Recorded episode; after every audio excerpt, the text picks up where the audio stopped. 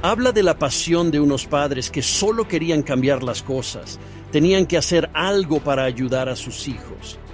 Todas las mañanas rezamos y les digo a los padres, sé mamá.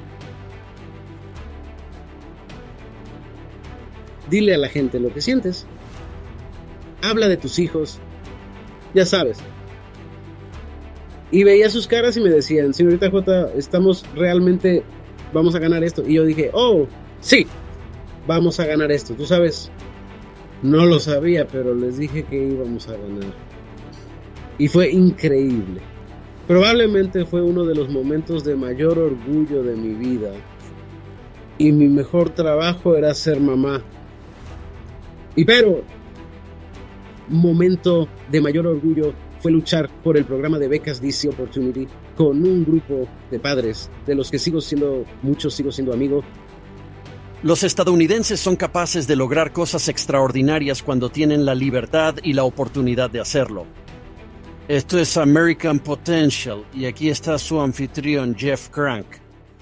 Muy bien, gracias por acompañarnos en una edición especial de American Potential. Estoy muy entusiasmado con este episodio. La mayoría de la gente está de acuerdo en que la educación es importante, pero cuando se trata de cada estudiante. Todos aprenden de forma diferente. Por eso, cuando un estudiante se ve limitado a una escuela por el lugar donde vive, no hay garantía de que se encuentre en el mejor entorno de aprendizaje. Y nuestra invitada de hoy comenzó su andadura con la elección de escuela en los años 60, cuando ella y su hermana gemela fueron una de los 130 estudiantes seleccionados para eliminar la segregación en los institutos de Little Rock, Arkansas. Ahora avanza rápido hasta cuando sus hijos estaban en la escuela y vio lo desconectado e inseguro que era para su hijo el colegio al que estaba asignado. Así que tuvo que pasar a la acción a través de una labor de defensa popular y de un grupo de padres entregados que consiguieron que se aprobara el programa de becas de oportunidad de DC. Su historia es muy inspiradora. Que se hizo una película sobre ello llamada Miss Virginia. Es una gran película, por cierto, y una historia inspiradora, y recomiendo encarecidamente verla. También ha escrito dos libros sobre su experiencia, junto con consejos, y se llaman Voces, Opciones y Segundas Oportunidades, y School Choice, A Legacy to Keep. Quiero dar la bienvenida al podcast a Virginia Waldenford. Señorita Virginia, gracias por estar con nosotros. Gracias por recibirme, estoy encantado. En primer lugar, tengo entendido que estás incluida en el libro de la embajadora Nikki Haley, si quieres que se haga algo, cuéntanos un poco sobre eso. Ella compartió tu historia allí. Sí, lo hizo y me sentí honrado y encantado. La conocí hace unos años y siempre, ya sabes, pensé mucho en su brillantez. Quiero decir, ella y yo pensamos muy parecido. Pero un día recibí una llamada de su hermana diciendo, necesito tu dirección. Y yo estaba como, de acuerdo. Y lo envié. Y lo siguiente que supe fue que tenía un libro y un capítulo sobre mi vida. Me sentí increíblemente honrado, de verdad, se lo agradezco mucho. Bueno, eso es realmente especial. Lo es. Ahora, quiero decirle a la gente, si están escuchando este podcast y no han visto la película Miss Virginia, que la vean. Es realmente la número uno. Es una película realmente poderosa. Me encanta la película en sí. Es entretenida, es todas esas cosas. Pero como tú y yo estábamos hablando, también es muy preciso. Quiero decir, tú fuiste asesor en la película y ellos participaron en la producción. ¿Y realmente sientes que capturaron la historia con precisión y justicia? Absolutamente, Jeff. Eran increíbles en la forma en que me llamaron todos los días para asegurarse de que esto era correcto o que era correcto. Pasamos por varios guiones antes de llegar al que realmente se produjo. Me encantó que quisieran contar la verdad. Tantas veces se cuentan historias sobre grupos como nosotros. Y para... Son cosas inventadas. Y recuerdo que al principio les dije que no tenían que inventarse nada, Solo tienes que elegir lo que quieres poner aquí porque fue todo un viaje y estoy encantado con la película. Me encanta. Lo vi anoche. Y la veo con frecuencia. Y es realmente una película de fans. Cuenta el espíritu de los padres y cómo los padres, cuando nos enfrentamos al tipo de situaciones, todos los padres que nos enfrentamos al tipo de situaciones a las que a menudo nos enfrentamos con nuestros hijos, podemos levantarnos y luchar. A veces parece tan grande, pero es parte de lo que somos como padres asegurarnos de que nuestros hijos tienen su verdadero defensor. Yo soy la defensora de mi hijo. Bueno, y realmente eres un héroe en este movimiento. Y quiero decir eso. Quiero decir, ya sabes, hay tantos padres que simplemente aceptan las circunstancias que les han tocado. Tú sabes este, esta loca idea de que porque vives en un determinado código postal, ahí es donde tienes que ir a la escuela. No hacemos eso en ninguna otra cosa. No decimos que porque vivas en un determinado código postal tengas que comprar en un determinado supermercado o lo que sea. Ya sabes, solo. No lo hacemos en otros ámbitos, y es una locura que lo hagamos, pero la mayoría de los padres lo aceptan. No lo has aceptado. Y eso es lo primero y más importante. Solo querías abogar por tus hijos. Y hombre, quiero decir, el amor que siente una madre por su hijo. Y realmente sale a relucir en esta película. Gracias, gracias, gracias a usted. Y absolutamente son mi mundo. Y déjame decirte, muchos padres quieren hacerlo y no saben cómo. No saben que tienen derecho a hacerlo. Recuerdo lo primero que dije a un grupo de padres con los que estaba trabajando, que parecían asustados y poco implicados en lo que estaba diciendo. Recuerdo que les dije, tienen todo el derecho a luchar por su hijo. Ya sabes, y una luz se encendió en sus ojos, tú sabes. De repente se dieron cuenta de que tienen todo el derecho a luchar por sus hijos. Voy por todo el país hablando con los padres e invariablemente todos sienten que no pueden luchar porque alguien molestará a su familia o alguien la tomará con sus hijos. Quiero decir, recuerdo estar dentro, fuera y en el periódico y haciendo cosas y luchando duro. Salía en la tele y uno de mis tres hijos llegaba a casa y decía, ya sabes, mamá, han sido malos con nosotros. Y tuve que pensar realmente en ello. ¿Está afectando esto a sus vidas? Así que me senté y le dije, si quieres que pare, pararé. Porque no hay nada más importante que todos vosotros estéis seguros y queridos y en entornos en los que, ya sabéis, podáis prosperar, bla, bla, bla. Y dijeron, no, no queremos que pares, estamos muy orgullosos de ti. Y ese es mi mensaje a menudo a los padres. Tus hijos quieren que estés con ellos, que les defiendas, que estés codo con codo con ellos, porque a veces es muy difícil. Ya sabes, algunas de las cosas en la película, ya sabes, enseñar a los profesores principales pondría a William, mi hijo menor, que es James en la película, cuyo verdadero nombre es William. Lo pondrían en una categoría y simplemente apartarlos. Y esos son los niños que realmente se pierden en el sistema. Así que los padres tienen la responsabilidad de luchar. Pero no ha sido fácil. Fue una lucha dura. La mayor parte del tiempo no sabía lo que hacía. Solo decía lo que pensaba como mi madre siempre me decía que hiciera. Y tengo un montón de retroceso. La gente no fue amable conmigo. A veces la gente era mala conmigo. Recibí llamadas amenazantes. Pero ya sabes, al final del día, miro a mi hijo o a mis hijos y a ese hijo por el que estaba luchando en ese momento y lo miro y digo, él lo vale. Pase lo que pase, ya sabes, solo quiero que esté bien. Al igual que mis padres, estaban conmigo cuando mi hermana y yo fuimos la segunda ronda de desegregación de las escuelas en Arkansas. Ya saben, la primera ronda fue un poco a la derecha ahora y realmente tienen un ajuste. Y entonces el gobierno federal volvió y dijo, no, tenéis que seguir eliminando la segregación en las escuelas, dijimos en las tropas federales. Para proteger a los nueve de Little Rock, tienen que seguir adelante. Y entonces fue cuando nos eligieron para ir. Y recuerdo que le dije a mi padre, no voy a ir allí, no quiero ir allí, quiero ir a la escuela de apagón donde mi hermana mayor había ido. Y mi padre dijo, y esto se quedó conmigo toda mi vida.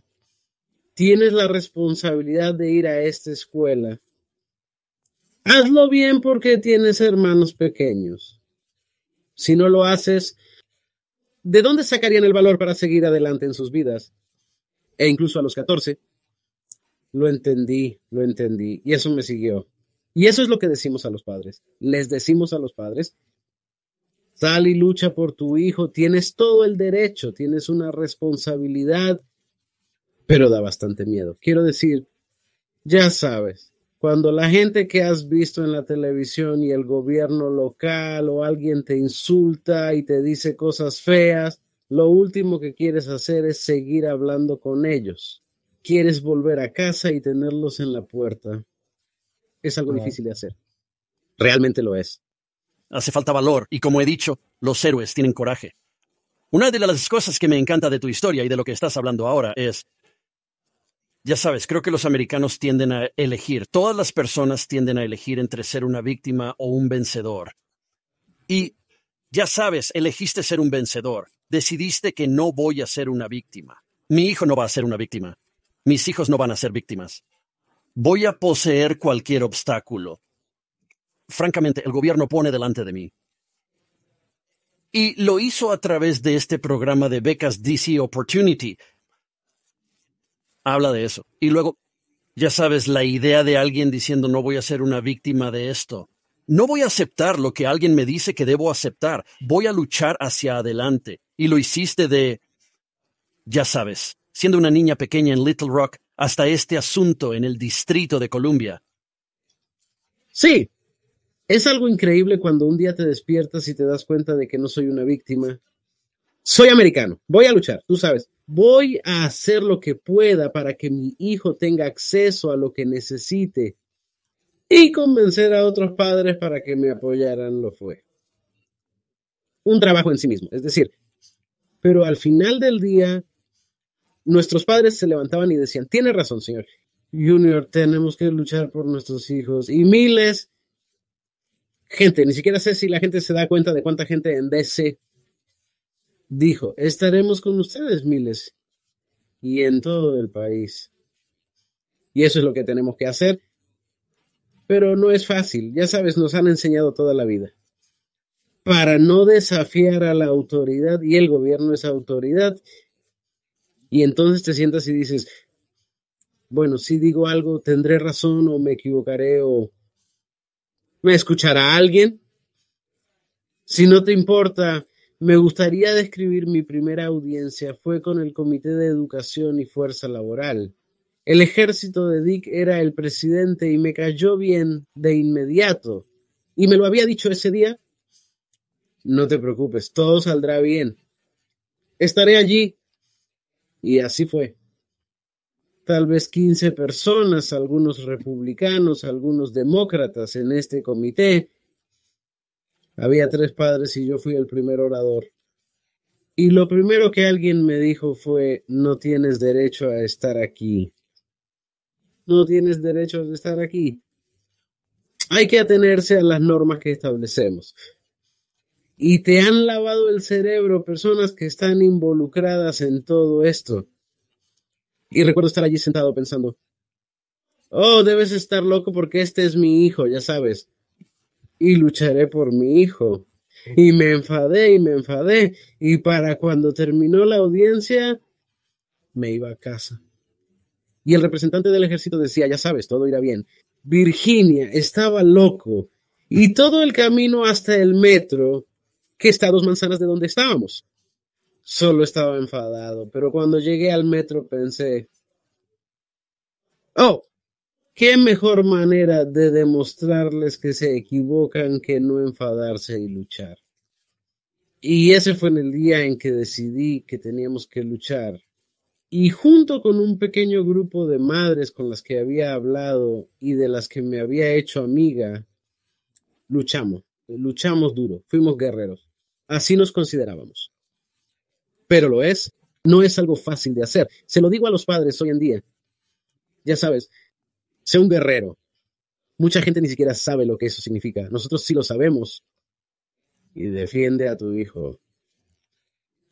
Ahora tienen móviles y esas cosas, pero durante mi época, hace 20 años, han pasado más de 20 años. Y solía decírselo a los padres. Consigue una foto de tu hijo y guárdala en el bolso, en el bolsillo, donde sea.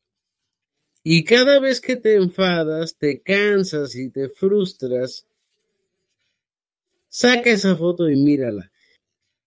Esto es por lo que estás luchando. Ahora pueden mirar en sus móviles y tener muchas fotos. Pero llevé esa pequeña foto de mi hijo porque puedo decirte cuántas veces me enfadé.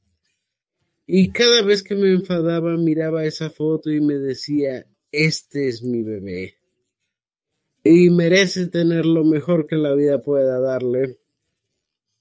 Y si tengo que luchar, lucharé. Y lo hice. Y yo también. Miles de padres de todo el país. Agradezco que me miren y me reconozcan. Lo agradezco. Pero había un montón de héroes ahí fuera. De algunos aprendí. Algunos no los conocí, pero hablé por teléfono con ellos. Y todos diríamos lo mismo. Esto es por nuestros hijos, ya sabes. Si tu madre y tu padre no van a luchar por ti, ¿quién lo hará? Tienes dos de las mejores citas que creo haber oído nunca. Al principio de esto dijiste, no soy una víctima, soy estadounidense. Menuda cita es esa. Y luego lo que acabas de decir, que si tu mami y tu papi no van a luchar por ti, ¿quién lo hará? Caso cerrado. No hace falta decir nada más que esas dos cosas. Sí, bueno, se ha convertido en mi pasión. Y miro a los niños de todo el país es mejor. Hay muchos programas de elección de escuela, hay muchos niños en escuelas concertadas, hay muchos niños que se educan en casa. Es mejor, pero no es perfecto. Ya sabes. Y llevo en esto un tiempo. Y alguien dijo, bueno, ¿cuándo te vas a jubilar? Porque me estoy acercando a esa edad. Y dije, me retiraré cuando crea que todos los niños de América tienen una educación de calidad está en una escuela, está en un lugar donde puede prosperar y aprender y obtener todo lo que le prometimos. Les prometimos, prometimos a nuestros hijos que cuidaríamos de ellos y velaríamos por ellos y lucharíamos por ellos y de alguna manera perdimos esa pasión, esa energía. Así que hace 20 años Muchos padres se levantaron y dijeron no aguantamos más esto. La parte más dura de la lucha en Washington era que intentábamos hablar con legisladores federales que no tenían intereses en DC. Eran de otros lugares, no votamos por ellos. Y lo que dijeron fue, vale, entiendo lo que dices, pero eh, ya sabes, lo estudiaremos o lo pensaremos y en algún momento. Senadora Feinstein, Diane, que en paz descanse, se levantó y dijo, esto es de sí. Esta es una ciudad federal. Aquí tenemos la responsabilidad de los niños. Y muchos otros la siguieron. Hubo tantos legisladores increíbles que se levantaron y dijeron, somos responsables de DC. Ya sabes, si estos chicos de esta ciudad fracasan, ¿qué dice eso de nosotros?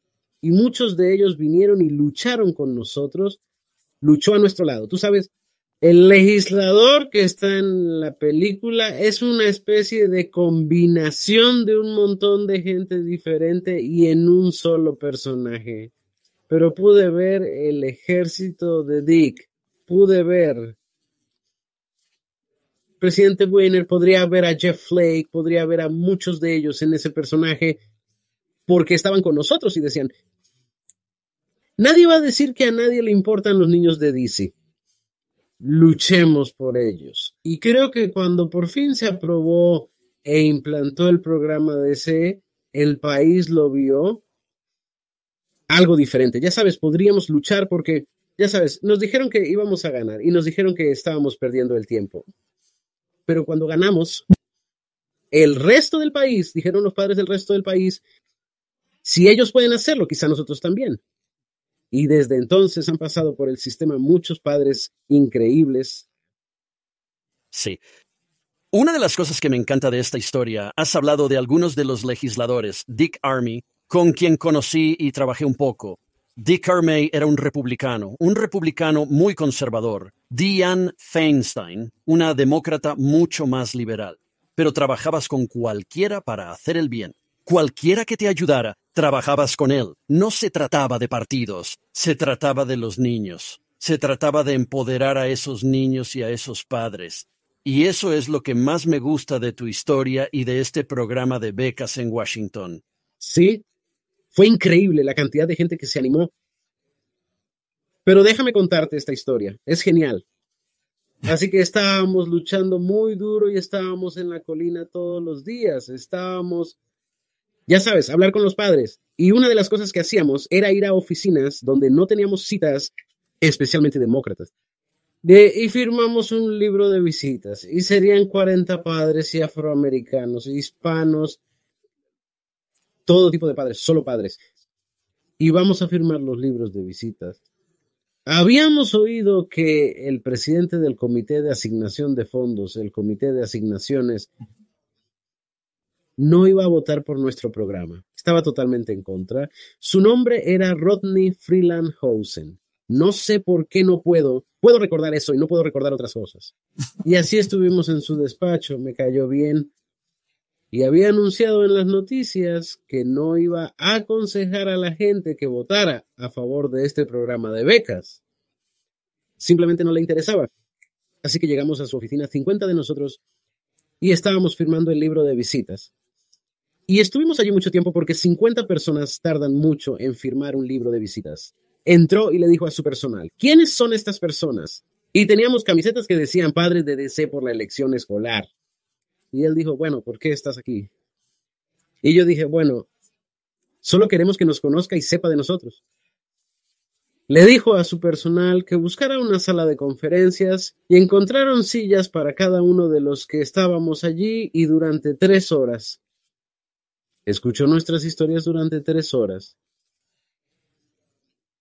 Y le dijimos lo que sentíamos y fue muy amable y al día siguiente votó a favor del programa. Y así fue asombroso. Es una historia real. Eh, y fue increíble para nosotros porque fue al principio de la batalla y fue el primer tipo de victoria que tuvimos.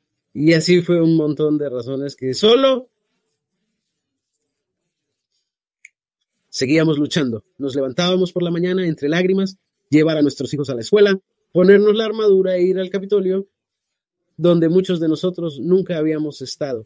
Muchos de los padres que participamos en la lucha vivíamos en Washington toda la vida y nunca habíamos estado en el Capitolio ni en ninguno de esos edificios de oficinas. Así que fue increíble, lo fue. Es una de las cosas que más me gustan de tu historia también, y muestra el poder. Ciudadanos de a pie que, ya sabes, como has dicho, no lo eras. Ya sabes, habituales del Capitolio o que sabían cómo hacerlo. No tenías grandes grupos de presión contratados trabajando para ti. Fue un esfuerzo popular de padres que se unieron y dijeron, tenemos que hacer algo. Y esa pasión por tener, en primer lugar, que encontrar un lugar en el Capitolio donde 50 personas puedan ir a sentarse, no es tarea fácil. Yo trabajo, sé que no es cosa fácil. Sí. Y que te escuchara durante tanto tiempo.